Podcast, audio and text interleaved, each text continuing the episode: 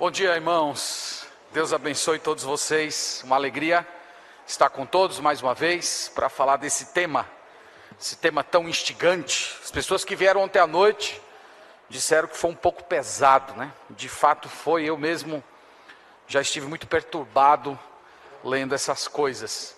Irmão, nós vamos fazer uma, uma oração ao Senhor. Logo depois nós vamos dar início à, à nossa fala. Deus, nós te louvamos, Pai, nesse dia. Nós estamos reunidos como igreja na tua presença. Nós suplicamos, ó Deus, o auxílio do teu Santo Espírito para compreendermos corretamente o nosso tempo e a iluminação que vem das Sagradas Escrituras para nos oferecer respostas e uma postura correta diante dessa sociedade que virou as costas ao Senhor. Eu oro para que o Senhor nos abençoe nessa manhã. Eu oro também pela Igreja Batista Regular da Pituba, que está reunida nesse momento, pedindo que o Senhor cuide por tua misericórdia daqueles irmãos. Fica conosco, Pai, é o que pedimos em Cristo Jesus. Amém. Amém. Meus irmãos, o pastor Marcos pediu para eu trazer uma pequena bibliografia a respeito do assunto. Então eu coloquei alguns livros aí para os irmãos terem uma ideia. Esses livros eles são pelo menos livros básicos que ajudam você a ser introduzido no assunto. Aquele primeiro livro da, da parte de cima aqui da, da esquerda de para vocês, que tem uma máscara, aquele, aquele livro chama-se O Livro Negro do Marxismo Cultural. É um excelente livro, um excelente livro, vale a pena, se você quiser começar por ele, vale a pena. Ele foi escrito por dois argentinos, e eles fazem uma, uma leitura da América Latina e também interagem com muitas obras de primeira mão. Então vale a pena você ler aquele livro. Tem os outros dois livros, A Nova Revolução Cultural e O Imbecil Coletivo. Esses dois livros são do, do, do Olavo de Carvalho. Eu sei que tem muita gente que não gosta dele, né, por várias razões. É, e ao oferecer esses livros, eu não estou dizendo que eu aprovo tudo que ele fala e nem o jeito que às vezes ele se pronuncia, mas quer você goste dele ou não, ele foi a primeira pessoa no Brasil que começou a falar a respeito desse assunto, ainda na década de 90. Então, o primeiro livro, A Nova Revolução Cultural, é um livro mais geral, mais teórico. E o outro, Imbecil Coletivo, é um livro mais de estudo de caso onde ele pega situações concretas que estão ocorrendo no nosso país ou que estiveram ocorrendo e ele vai mostrando como elas estão alinhadas com essa nova revolução. O outro livro é Pensadores da Nova Esquerda, de Roger Scruton. Vale a pena você ler esse livro, ele faz uma análise dos principais pensadores, ele é um inglês que escreve muito bem. O último livro de baixo também é dele, é, onde ele expõe o conservadorismo, um livro maravilhoso que também vale a pena você ler. O último livro de cima, porque o Brasil é um país atrasado, escrito pelo Luiz Felipe de Orleans, ele é descendente do Dom Pedro II, da família real, e hoje ele já está atuando na política, se não me engano, ele é deputado federal pelo Rio de Janeiro, não é? E ele escreveu um trabalho bem interessante em que ele mostra aspectos do nosso país, da nossa Constituição, do nosso funcionamento. É um livro bem fácil, capítulos pequenos, vale a pena você ler. Na parte de baixo você tem Visões e Ilusões Políticas. Eu comentei esse livro ontem, de um homem chamado Coises, da Vida Nova. Esse livro, ele apresenta cada uma das ideologias que nós conhecemos hoje, o socialismo, o nacionalismo, liberalismo, e a tese do livro é interessantíssima. Ele mostra que toda ideologia é uma forma de idolatria. Desde as que estão mais à direita, centro, esquerda, ele mostra que toda ideologia é uma forma de idolatria, e no final ele apresenta uma proposta cristã. Vale a pena você ler esse livro. Dois livros a respeito do comunismo, Camaradas, uma história do comunismo internacional, e o livro negro do comunismo. São dois livros já antigos, muito bem citados, especialmente o livro negro do, do comunismo já é praticamente um clássico, tem sido publicado diversas vezes. Então está aí um, uma tarefinha de casa para vocês se, se aprofundarem um pouco mais nesse tema. Irmãos, hoje a nossa fala vai ser a respeito de revolução sexual e cosmovisão sexual cristã. Então a nossa fala hoje será sobre esse assunto. Provavelmente esse é o tema em que mais nós sentimos os efeitos do marxismo cultural.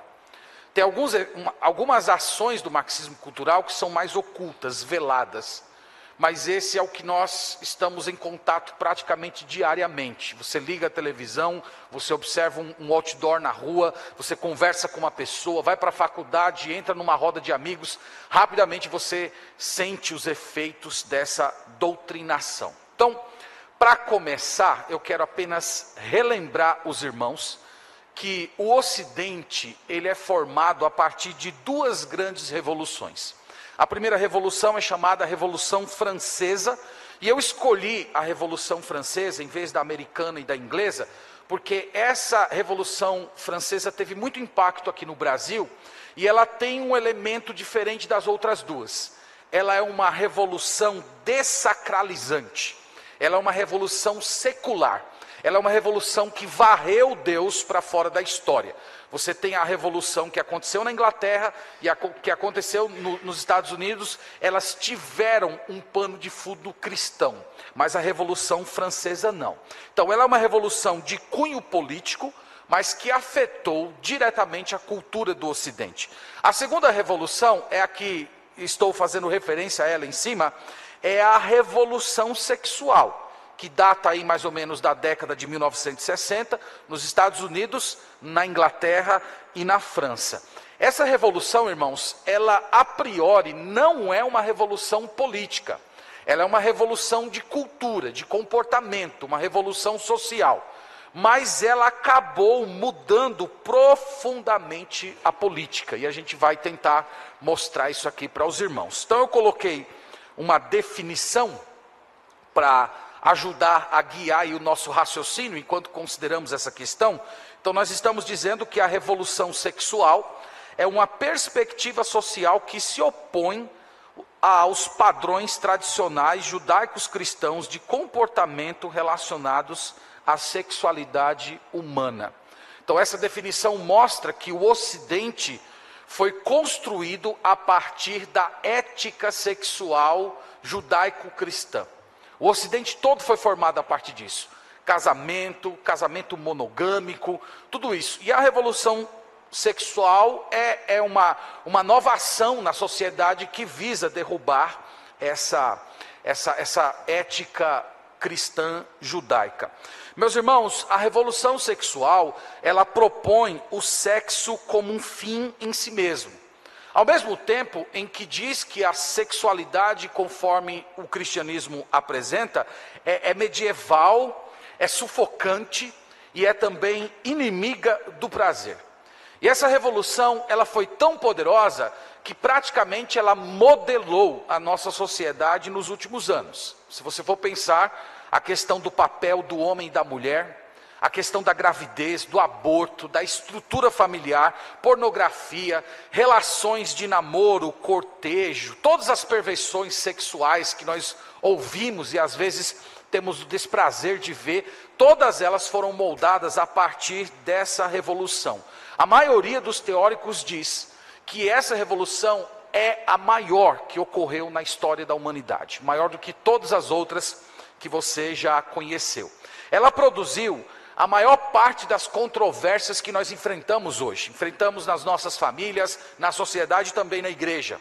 Pense em gravidez de adolescentes, divórcio, aborto, feminismo, o papel do Estado na formação dos filhos, inseminação, doação de esperma, pornografia, casamento homossexual todas essas demandas, esses assuntos que estão bombardeando a gente e, e, e nos causando incômodo. É, quem são os maiores afetados por essa? Porque foram elas que mais lutaram nessas revoluções, iriam oferecer para ela um tipo, mulher continua querendo um homem leal e amoroso. No entanto, políticas, hoje é assim, a mulher engravidou, engravidou, aborta. E ele não está nem aí para o bem homem que ajude nas tarefas domésticas. Mas o que foi que a revolução sexual ofereceu para a mulher? Videogame assistindo Netflix. Lua querendo carinho, ofereceu para a mulher. Hadas batem, né? Praticamente. É, pessoas que eles parecem que receberam só os lucros e nenhuma obrigação. Então hoje se tornou comum um homem se relaciona com uma mulher sexualmente, essa mulher engravida, e ele simplesmente não tem nenhum compromisso com ela. Ele abandona, vai embora, deixa ela ter o filho sozinho. Você pode até se contrapor a mim dizendo, mas pastor, isso sempre aconteceu. É verdade que isso aconteceu, mas existia uma reprovação social. Uma pessoa que fizesse isso antigamente com a mulher era chamada de canalha. Era normal, era o esperado quando um homem engravidava uma mulher, o esperado é que ele se casasse com ela. Isso era uma forma até de, de reaver a, a, a honra dela. Então hoje o homem ele se relaciona com a mulher, ele produz filhos e ele não tem nenhum compromisso. Então a revolução sexual trouxe isso. A revolução é, sexual também trouxe para o homem pornografia. Novamente, você pode dizer, mas pornografia sempre existiu. Mas lembre-se que, mesmo no passado, os homens consumindo pornografia, havia uma repreensão social. Não era esperado de um homem honrado que ele consumisse pornografia. Se consumisse, tinha que ser uma coisa escondida a sete chaves. Comprar uma revista pornográfica era quase como comprar um cigarro de maconha. Uma coisa que você tinha que fazer escondido sem ninguém fazer. Hoje é incentivado é esperado, é apresentado isso como se fosse parte da educação sexual. Então, os homens, eles parecem que tiveram toda a diversão e nenhuma culpa, mas isso apenas por um lado, porque por outro lado, os homens, sim, foram muito afetados. A revolução sexual criou homens fracos e efeminados, homens que não agem como homens, Homens que são excessivamente sensíveis, que são chorões, frouxos, fracos, sem persistência, que não suportam uma pressão, que não aguentam uma repreensão. Então o pastor chega lá, dá uma chamada de atenção no jovem da igreja, no outro dia o jovem está em depressão. Ah, oh, pastor, pastor brigou comigo, não dormi direito. É assim que está acontecendo hoje. Jovens fracos que não suportam pressões. Essa ideia de que todo homem tem um lado feminino e esse lado feminino precisa ser realçado. Tudo isso contribuiu para formar essa nova mentalidade. Então são jovens fracos. São jovens e homens que não conseguem despertar a afeição de uma mulher. Eles não passam nenhuma segurança para as meninas. Eles sabem mais de jogos digitais, sabem mais de Facebook, de WhatsApp, do que de vida real. Eles não sabem como é que funciona uma casa. Foi isso que a revolução sexual fez. Um outro grupo que foi muito afetado foram as crianças. Filhos gerados fora do casamento, famílias que foram atingidas pelo divórcio, estão formando uma geração de crianças sem estrutura organizada de família. Isso tem muitos efeitos sociais. Nós temos as políticas pró-pedofilia que comentamos ontem à noite, que cada vez mais ameaçam a pureza das crianças. Nós temos o, o assassinato de milhares de crianças todo ano através do aborto, conforme vimos aqui o vídeo. O aborto virou praticamente o plano B da contracepção. E na, no, no caso dos adolescentes e dos jovens, a revolução sexual trouxe um outro mal, a, a chamada cultura do ficar. Tem um, um, um, filme bem, bem conhecido aí entre os mais jovens chamado Sexo Sem Compromisso. Alguns já devem ter visto esse filme. E, e filmes como esse, que estão na, na, na esteira da, da revolução sexual, têm formado a geração do, das crianças, dos adolescentes e dos jovens, que, que pro, promovendo devassidão, machismo, a objetificação da mulher, o abandono da mulher, o estupro, o tratar a mulher como se ela fosse uma, uma prostituta. E esses jovens, meus irmãos, eles crescem, crescem viciados em pornografia, é, é, uma das coisas que eu mais tenho me espantado no, no, na atividade ministerial, naquela atividade pastoral diária, é acompanhar o número de homens casados, número de jovens e até de mulheres que são viciados em pornografia. Isso produz muitos males, cria uma geração que é impossível de ser satisfeita sexualmente, porque um dos males da pornografia é justamente criar uma demanda sexual que é impossível de ser satisfeita na vida, na vida real. Ela é apresentada como uma diversão inofensiva. Ela é apresentada como se fosse parte da sua educação, mas na verdade ela destrói. Ela destrói as suas emoções, ela produz memórias que são terríveis, ela destrói o casamento, ela adoece o cônjuge emocionalmente. Tenho escutado muitas irmãs dizendo: porque eu não sou o suficiente para o, para o meu marido. Então, esses são os grupos principais que têm sido afetados pela chamada revolução sexual. A próxima questão é a seguinte: como nós chegamos a esse ponto. Então aqui a gente vai dar um passo atrás. Sei que o que ocorreu culosa de Deus na história. Não havia intervém na história. A crítica e sujeito a erros também. E que para você ler a Bíblia, você tinha que ler a Bíblia como se lia qualquer outro livro de história, discordando, mostrando erros, equívocos. E embora os pais do liberalismo do, do, liberalismo teológico não fossem contra a moral sexual bíblica, se você for estudar a vida deles, você vai ver que eles eram, uma, eram pessoas que tinham uma, uma moral elevada, um, um comportamento íntegro. Então, embora eles fossem assim, o que eles falaram a respeito de Bíblia acabou questionando respeito dessa moral sexual cristã, porque se a Bíblia é um livro humano, é um livro cheio de erros, então aquilo que a Bíblia diz sobre um comportamento moral sexual também está sujeito a erros e a crítica. Do lado de fora do, do cristianismo, nós temos dois nomes, são esses aí, o, o Nietzsche e o Freud. É, o Nietzsche ficou bem conhecido por sua frase Deus morreu, vocês já devem ter ouvido. E ele dizia que para matar Deus era necessário matar a moralidade que era ensinado através de Deus ou do cristianismo. Na verdade, ele dizia que a, a, a moralidade cristã, ela não é divina. A moralidade cristã não passa de uma invenção do homem. No caso do Freud, ele foi um grande crítico da fé cristã. E ele dizia que a moral sexual cristã produzia neurose nas pessoas. As pessoas ficavam doentes emocionalmente, porque a, a, a moral cristã é, impedia que a pessoa colocasse para fora todos os seus desejos, e aquilo ia tornando a pessoa doente emocionalmente.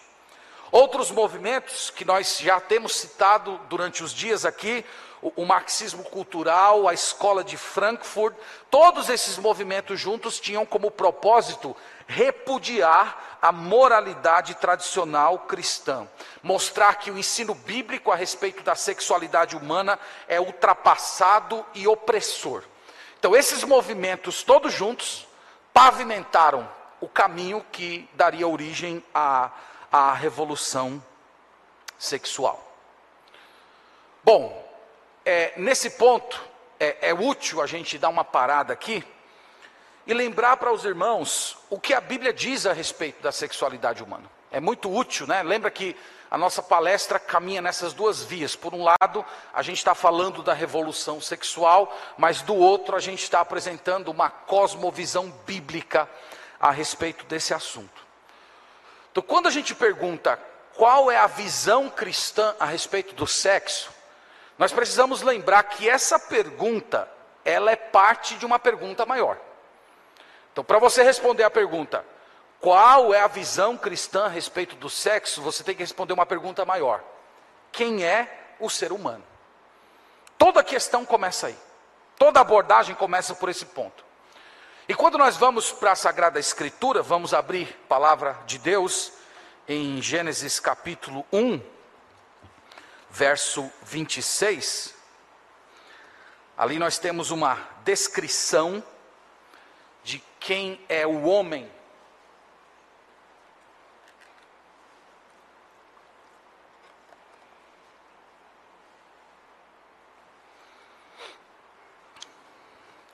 Gênesis capítulo 1, verso 26, declara assim: Também disse Deus: Façamos o homem à nossa imagem, conforme a nossa semelhança.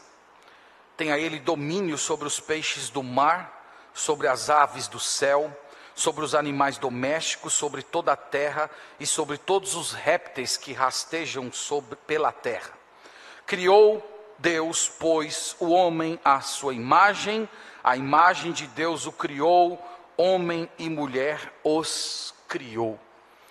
Então, quando nós vamos para a Sagrada Escritura, nós aprendemos que o homem foi criado à imagem e semelhança de Deus.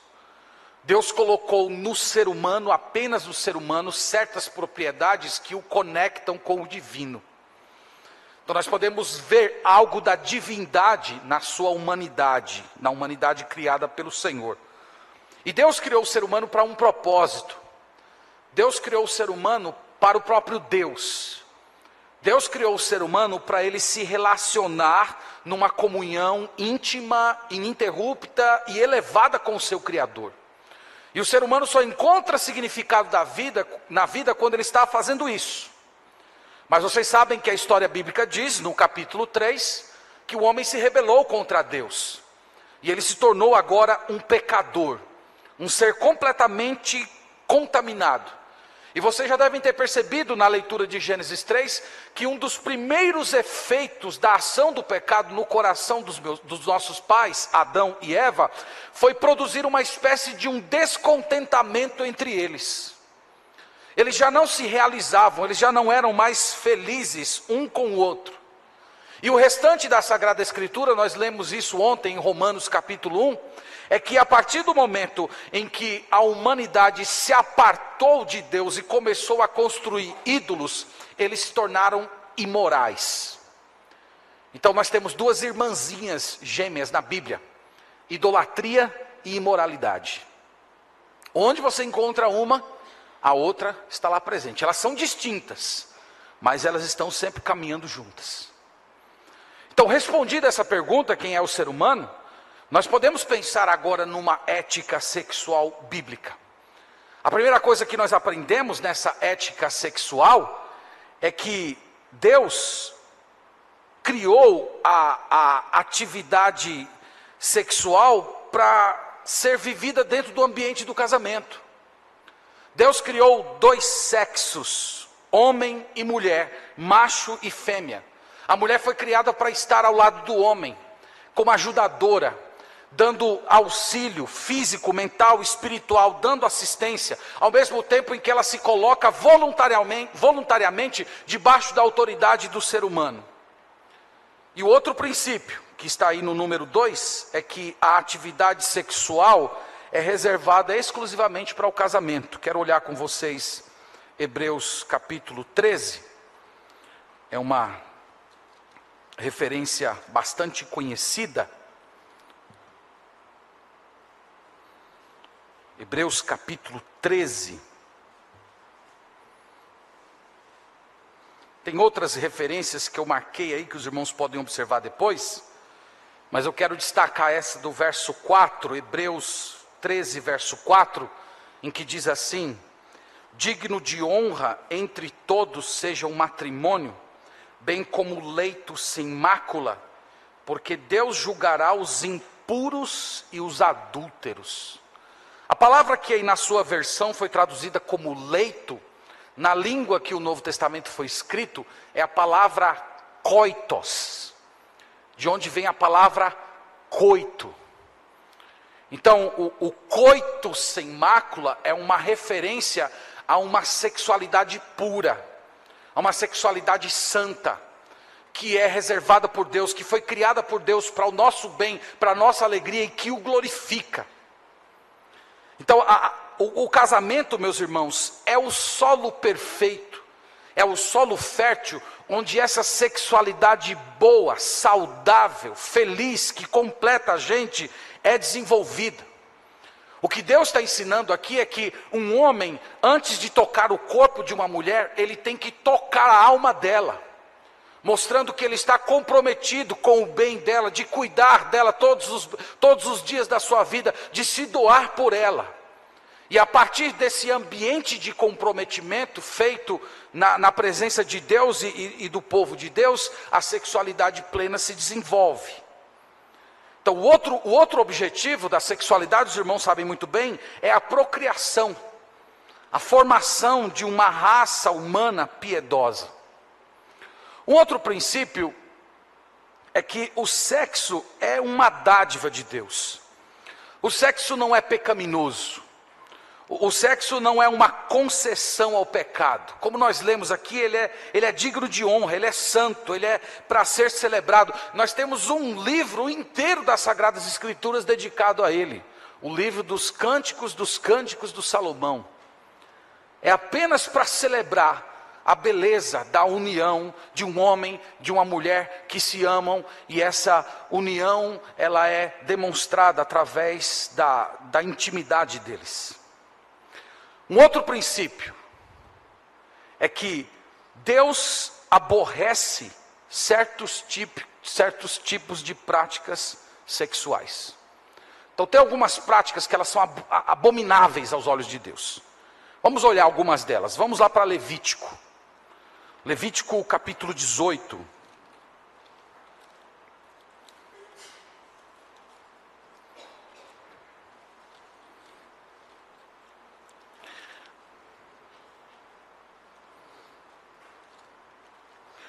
Levítico capítulo 18.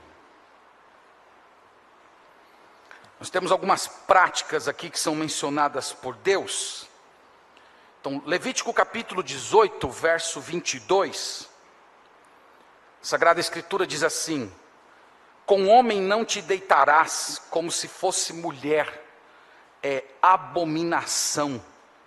No capítulo 20, ainda, do mesmo livro, no verso, no verso 13, o Senhor diz assim: Se também um homem se deitar com outro homem como se fosse mulher, ambos praticaram coisa abominável, serão mortos, o seu sangue cairá sobre eles.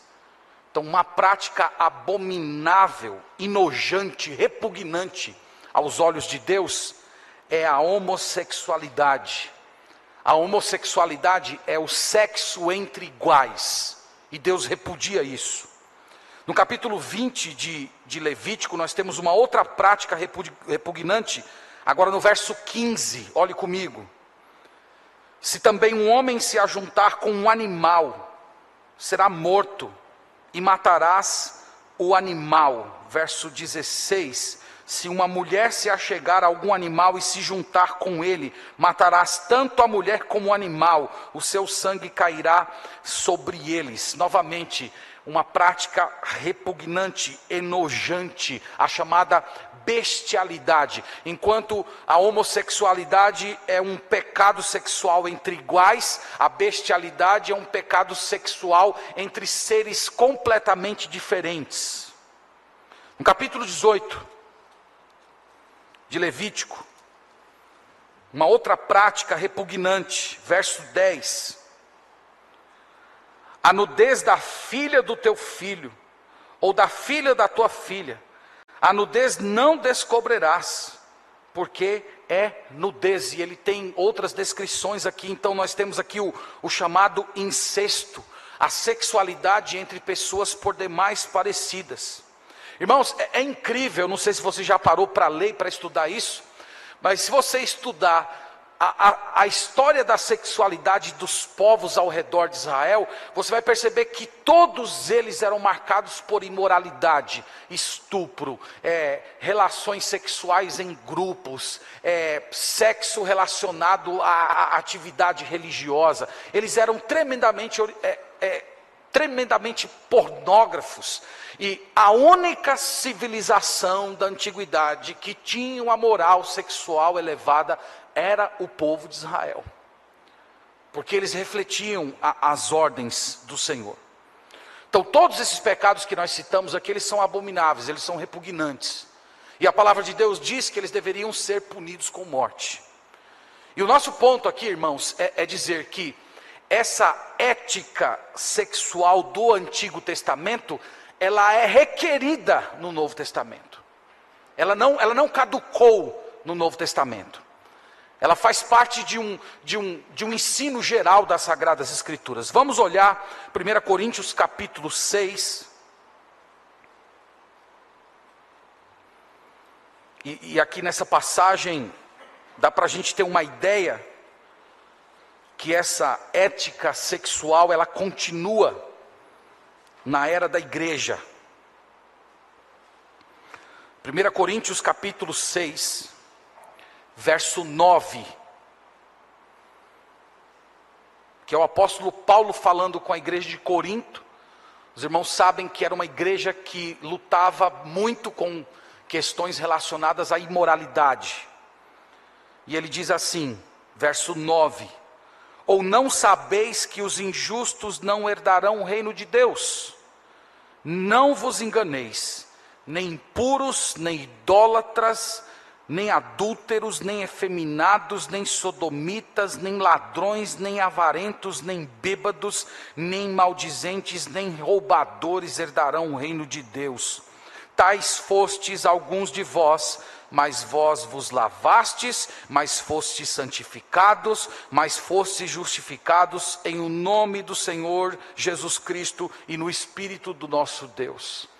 Então o apóstolo Paulo está pegando termos gerais que falam de toda a prática sexual imunda que ocorre dentro daquele padrão que Deus estabeleceu, homem e mulher, dentro do casamento, e ele está trazendo isso para a era da igreja para mostrar que essa ética que Deus ensinou para os pais no Antigo Testamento, ela é também requerida do povo de Deus hoje.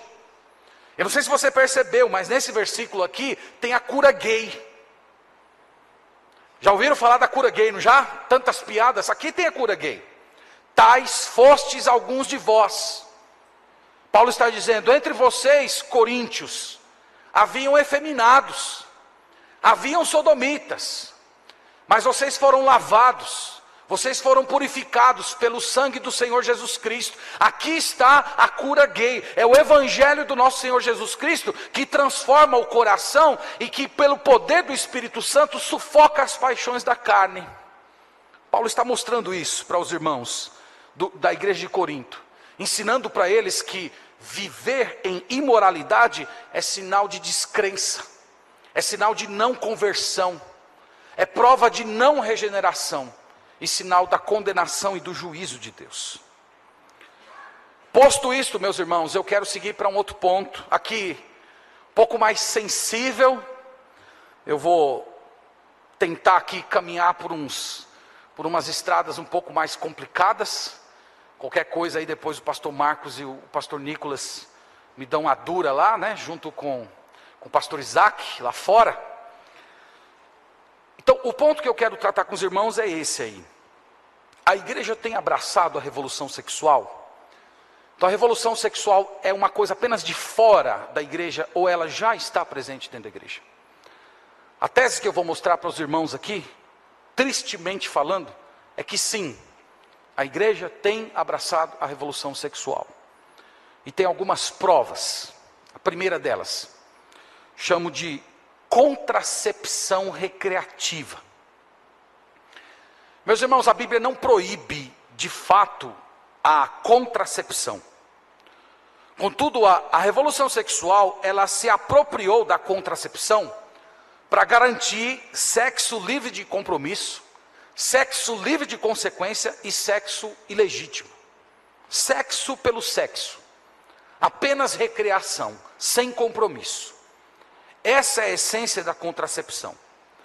E muitos cristãos estão se apropriando da contracepção por motivos errados, por considerarem filhos como fardos, por acharem que ainda devem curtir um pouco mais a vida, que filhos é, são uma espécie de um mal necessário que você deve adiar o quanto puder.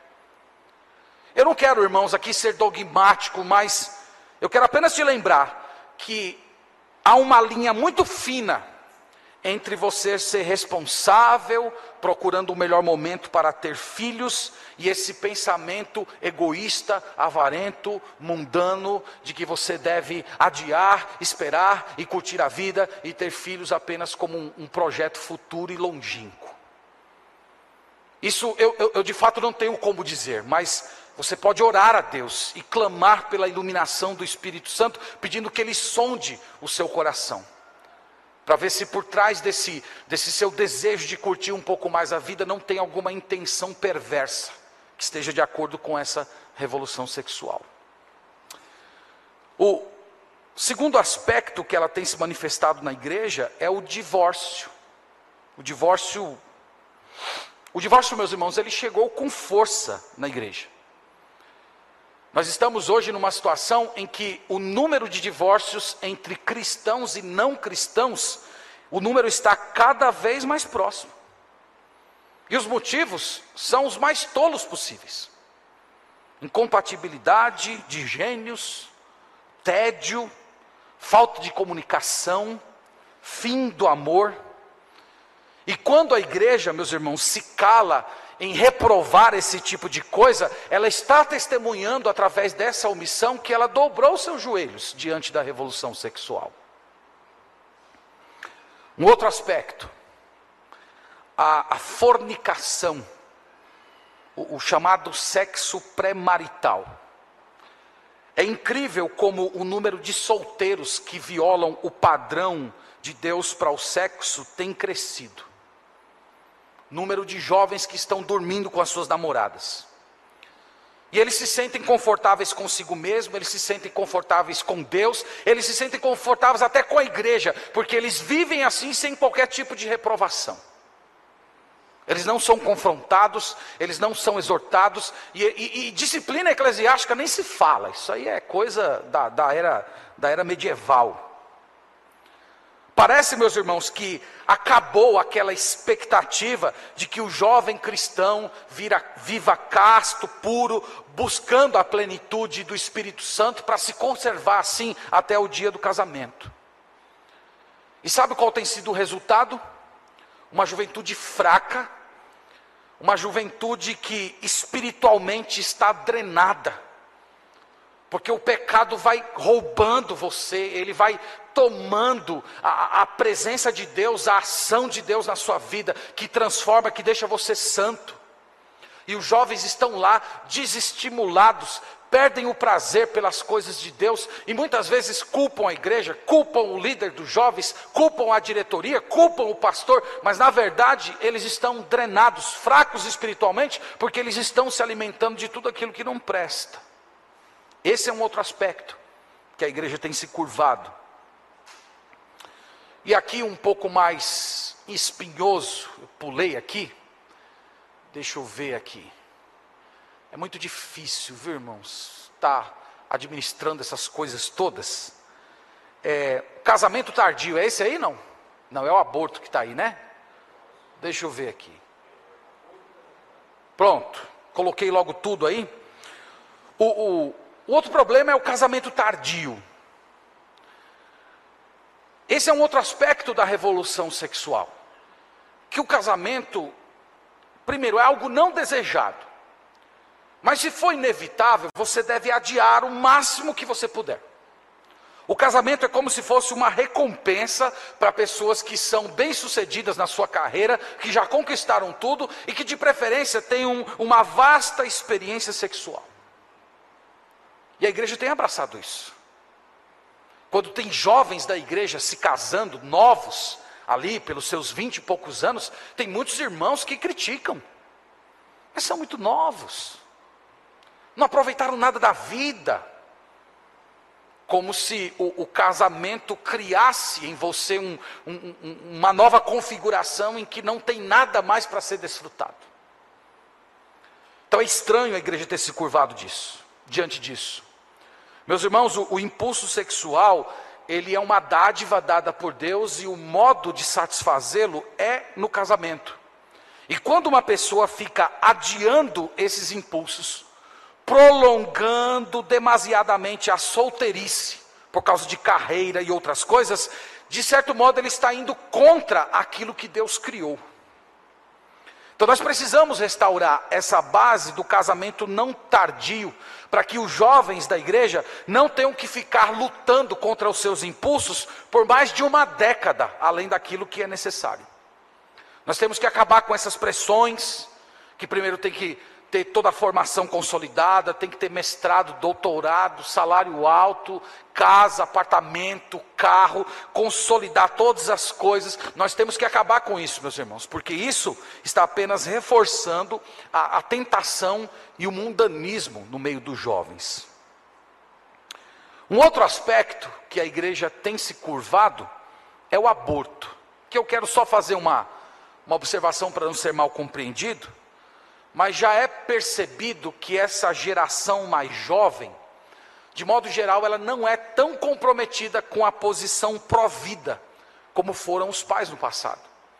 E que se a gente não começar a dar uma atenção especial e reforçar isso nas nossas igrejas, logo, logo essa será uma outra batalha perdida. Um outro ponto é a homossexualidade. Vários pastores têm apoiado casamentos entre pessoas do mesmo sexo. Nós temos a, a Igreja Anglicana do Brasil, que já está fazendo casamento entre pessoas do mesmo sexo. Nós temos um caso da Igreja Batista do Pinheiro, não sei se vocês tomaram conhecimento, em Maceió, é uma igreja ligada à, à Convenção Batista, eu acho que ela até foi desligada ou se desligou. Ela também aprovou em assembleia o casamento entre pessoas do mesmo sexo. Tem um universalista que é muito assistido pelos jovens, porque ele, ele faz vídeos muito chamativos para os jovens, um homem chamado Rob Bell. Ele também tem se posicionado nesse sentido. Tem um professor muito conhecido do seminário de Fuller no passado, do Novo Testamento, um homem chamado Daniel Kirk ele, ele basicamente está pregando a ideia que, do mesmo jeito que Deus aboliu a circuncisão, ele também vai abolir o casamento entre pessoas do mesmo sexo. É, é o Deus que está em processo. Coisas, coisas terríveis. No final das contas, meus irmãos, há uma espécie de acomodação ao espírito da nossa época. Essa omissão, ela começa às vezes nos púlpitos, e ela entra dentro das nossas casas, e essa omissão é uma forma de covardia, de traição a Deus. Nós estamos com medo dos rótulos de homofóbico, preconceituoso, discurso de ódio, uma espécie de um silêncio acovardado.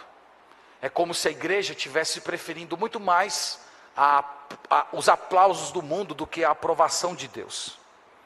E se nós, irmãos, não nos levantarmos e agirmos como profeta na nossa geração, logo, logo, no, em um próximo passo, a igreja vai começar a dizer que toda forma de, de prática sexual é legítima, que sexualidade não é questão moral, é apenas uma questão de, de gosto.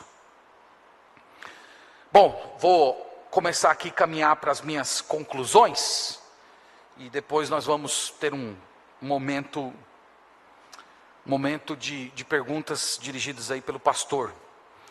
Então, nas minhas conclusões, eu, eu começo dizendo o seguinte: que nós precisamos falar mais de sexo na igreja e também dentro da nossa casa. Nós falamos pouco. E às vezes, quando falamos, falamos também sempre de uma perspectiva negativa. Eu lembro que uma vez eu, eu estava conversando com um jovem da igreja, aconselhando ele, e eu disse assim: que é, a sexualidade glorifica a Deus que quando um homem casado se aproxima da sua esposa com interesses íntimos, Deus se alegra nisso. Esse jovem caiu na risada. É como se estivesse falando uma tolice, contando uma piada. Isso mostra muito da mentalidade dos nossos jovens hoje. Que eles podem até ter aprendido os, os aspectos pecaminosos, mas eles ainda não aprenderam a ver isso como sendo uma dádiva do Senhor, honrado, algo superior. Para você que é pai e mãe, lembre-se: a nossa sociedade é tremendamente sexualizada. Que se você não conversar com seu filho e sua filha, alguém vai conversar, alguém vai ensinar, alguém vai moldá-lo, formá-lo. É muito melhor, é fundamental que seja você. Uma outra conclusão é que nós precisamos reafirmar que o ficar segue o mesmo princípio da prostituição. Esse é um aspecto em que muitos jovens cristãos se curvaram diante da revolução sexual. Está cada vez mais comum jovens ficando. Ah, fiquei com fulano, fiquei com fulana. Está cada vez mais comum isso. E nós precisamos, irmãos, lembrar disso. É uma forma de prostituição. Se você for pensar bem, a essência da prostituição é você desfrutar da presença, do corpo, das carícias de uma pessoa sem se comprometer com ela. Prostituição é isso.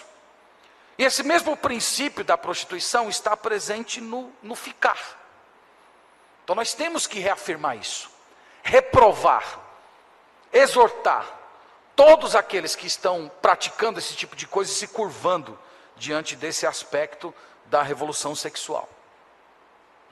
O terceiro princípio, nós precisamos restabelecer o adiamento do namoro, o hábito da corte e o apressar o casamento. Esse, meus irmãos, tem sido o comportamento do povo de Deus, sempre foi. Não sei se você sabia, mas essa, esse negócio de, de namorar, como nós conhecemos hoje, é muito recente. A história marca aí mais ou menos de 1930 para cá que surgiu esse negócio. Não era assim que funcionava. Então o jovem cristão deve adiar o compromisso. E quando se comprometer com uma jovem, ele estabelecer um vínculo fundamentado especialmente na amizade e na espiritualidade e não adiar o casamento.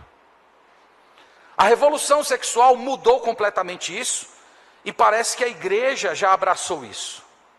Parece que o, está, o casamento, para muitos cristãos, é, é um estado inferior. Que você precisa ter a vida completamente consolidada. E o fato de algumas pessoas acharem absurdo isso que eu estou falando, porque eu já, já falei uma vez isso na minha própria igreja, e, e quando eu comecei a falar isso, eu olhei para algumas pessoas, alguns estavam dando aquele sorrisinho assim de, de canto de boca.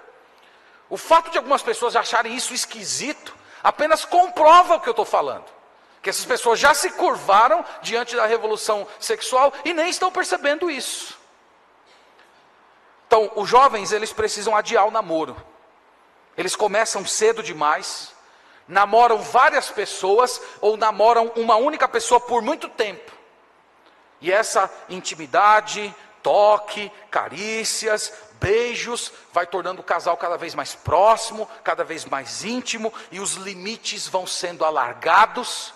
E o resultado, irmãos, é uma vida de lascívia ou simplesmente de prostituição. E como eu disse já há pouco, essa é a razão de tantos jovens fracos espiritualmente. E que no futuro vão formar famílias fracas também. Porque eles construíram um relacionamento em si mesmos, fundamentado nas suas paixões e não no Senhor. Então, os jovens eles precisam mudar isso. Eles precisam adiar o namoro e eles precisam restabelecer o princípio da corte. Um relacionamento fundamentado em amizade, em os dois buscando juntos a comunhão com o Senhor, formando um laço profundo marcado pela presença de Deus. Meus irmãos, os jovens estão namorando que nem mundanos carícias, beijos apimentados, fornicação. Isso é triste para a nossa geração. E a corte é um excelente modo de você manter a pureza da sua mente, das suas afeições e também da pessoa que, que Deus está colocando do seu lado. A Bíblia diz que o amor tudo espera, o amor tudo sofre. E não há amor nesses relacionamentos, há apenas lascívia. E depois que começar a namorar, esse é o outro princípio, não demorar tudo, não demorar muito tempo para casar.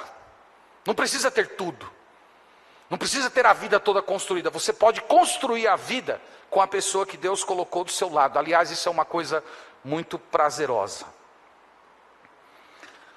Um outro princípio, continuando, nós precisamos fazer uso da disciplina eclesiástica para quem não, para quem peca e não se arrepende.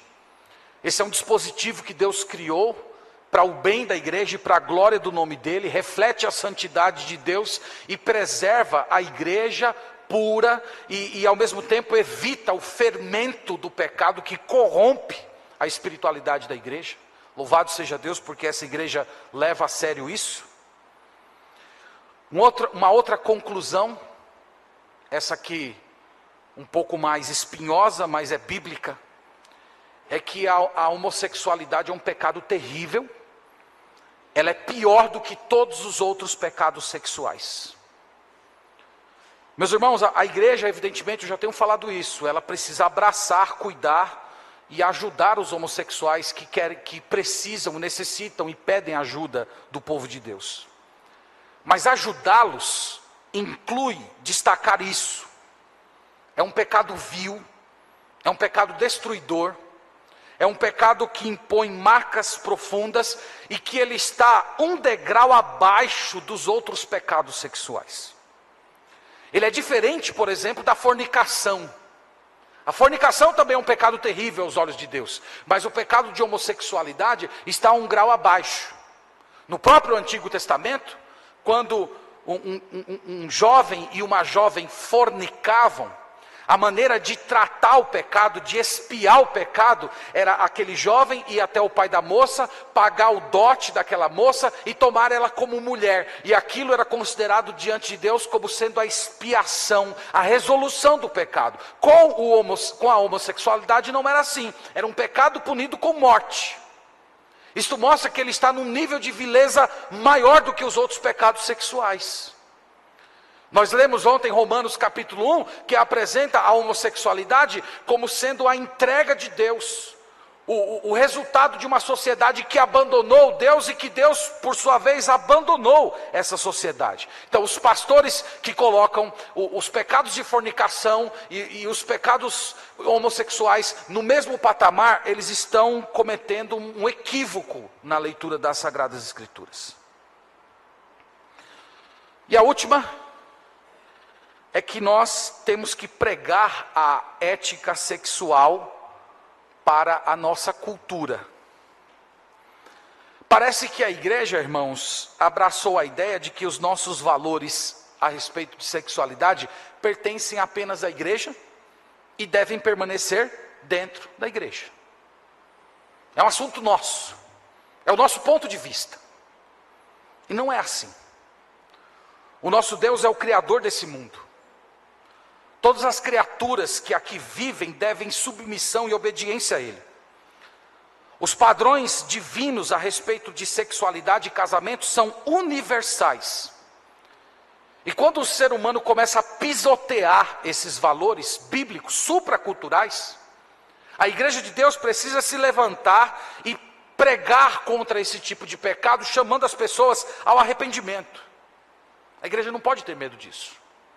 Nós não podemos ter medo de nos levantar e pregar contra o casamento entre pessoas do mesmo sexo.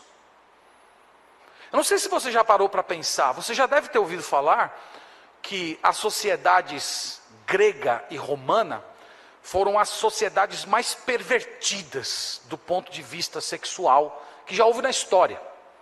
Eles eram terríveis, eles eram imorais, eles praticavam coisas, coisas que você nem duvida que alguém poderia fazer.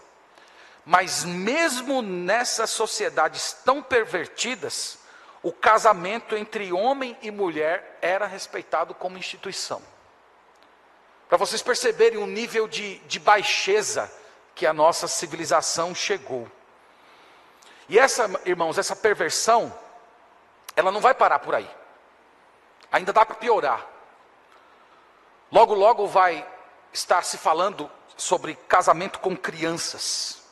Aliás, já tem gente falando sobre isso. Casamento com animais. Eu não sei se você sabia disso, mas já tem um movimento na Alemanha defendendo que os homens têm direito de casar com animais. Então, nós precisamos lembrar que a, a sociedade ocidental, ela foi construída sobre o firme fundamento do casamento monogâmico entre homem e mulher. E quando abandonar isso, a sociedade simplesmente vai ruir. E o povo de Deus tem um compromisso de pregar contra isso.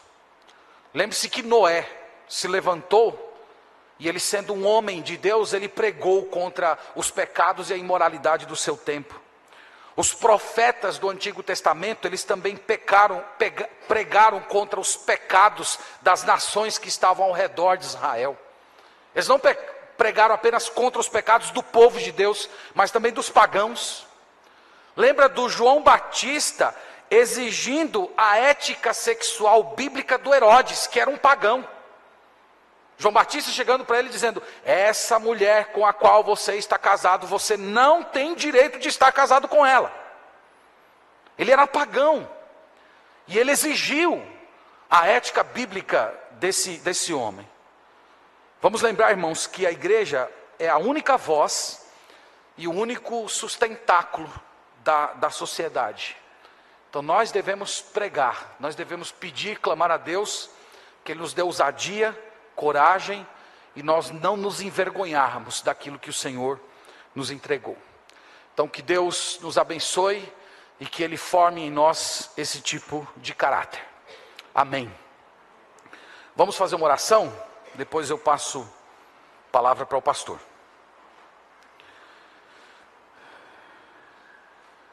Nós oramos, Senhor, nesse momento e clamamos pela tua misericórdia o Senhor está vendo a situação do Ocidente. O Senhor tem visto a situação do nosso país. Nós clamamos, ó Deus, para que tu tenhas misericórdia, para que o Senhor levante a tua igreja como uma voz que vem do céu, que denuncia o pecado e que apresenta de forma poderosa o Evangelho do nosso Senhor Jesus Cristo como solução para todos os tipos de pecados de imoralidade.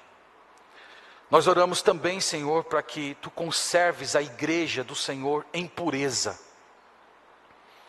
As pessoas casadas, solteiras, viúvas, as, os nossos adolescentes, crianças, que todos sejam preservados pelo Senhor e tem uma formação bíblica capaz de perceber a beleza da sexualidade santa e ao mesmo tempo um santo repúdio por tudo aquilo que é imoral e é vil.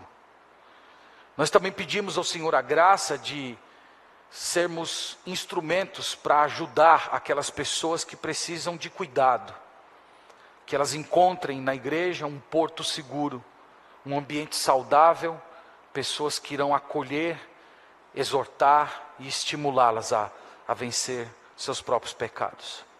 Nós oramos no nome de Jesus. Amém. Amém.